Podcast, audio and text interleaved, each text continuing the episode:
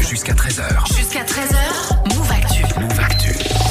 Et c'est première place avec toi, Raphaël. Chaque semaine, tu nous expliques les phénomènes et les succès musicaux du moment. Et aujourd'hui, on s'intéresse à l'album numéro 1 aux États-Unis. Et cet album, c'est Punk de Young Thug. My career about to blast like bubbly. I'm not waiting for her to say she love me. I can tell she fuck with me, man. Trust me. I got a 10 year old me still like fuzzy. Très bon, hein. 25 on the Très très dance lourd. floor.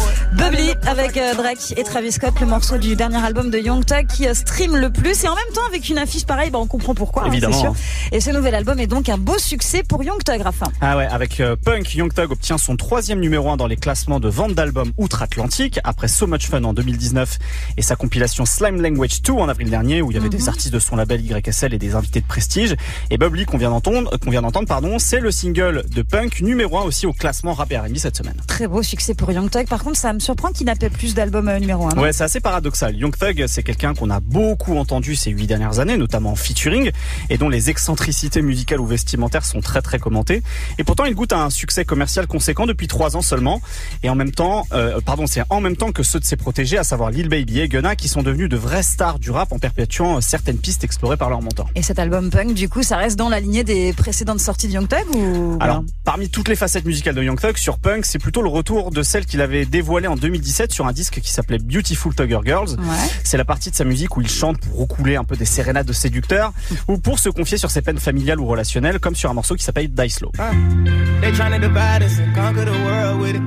They got a couple of the guys and all of the girls with it. Ouais. But I'm a C'est pas la même ambiance que mastermind. Bubbly, hein, c'est un autre délire euh, qu'on entendait donc au tout début de ta chronique. Ah ouais, non, clairement. Là, il y a toujours quelques titres trap nerveux sur le Ouais. dernier album de Young Thug. Mais sur ce punk, c'est essentiellement des morceaux avec des accords de piano ou de guitare, comme on vient Ok. d'entendre. Voilà, parfois acoustique, sans rythmique. Alors, l'album s'appelle punk, mais il aurait presque plus s'appeler plutôt folk. Tellement on se Ok. rapproche par moment d'une musique qu'on chante autour, euh, autour d'un d'un feu de camp. Ou même pop, pour sa volonté de chanter euh, sans émotion retenue. Ouais, c'est des choses finalement très à la mode en même temps dans le rap américain. j'ai Ouais, l'impression. Punk, c'est clairement un album dans l'air du temps, à l'époque des succès des Roadwave, Polo G, euh, Young Boy Never Broke Again ou Moret, dont je vous ai Mm. déjà Ouais. parlé dans cette chronique. Mais tous ces artistes doivent finalement quelque chose à Young Thug, qui leur a pavé la voie dans, euh, dès le milieu des années 2010 avec sa voix inimitable, son rap chantonné et ses inspirations très éclectiques qui vont du Ouais, c'est reggae à la vrai. country. Alors Young Thug a perdu un peu en folie et en imprévisibilité, hein, mais son succès avec Punk, c'est une belle manière de récolter enfin ses lauriers. Ouais, et puis c'est arrivé très vite, et puis il a détrôné très vite Drake aussi, hein, Ouais, euh, ouais. Certified Lover Boy.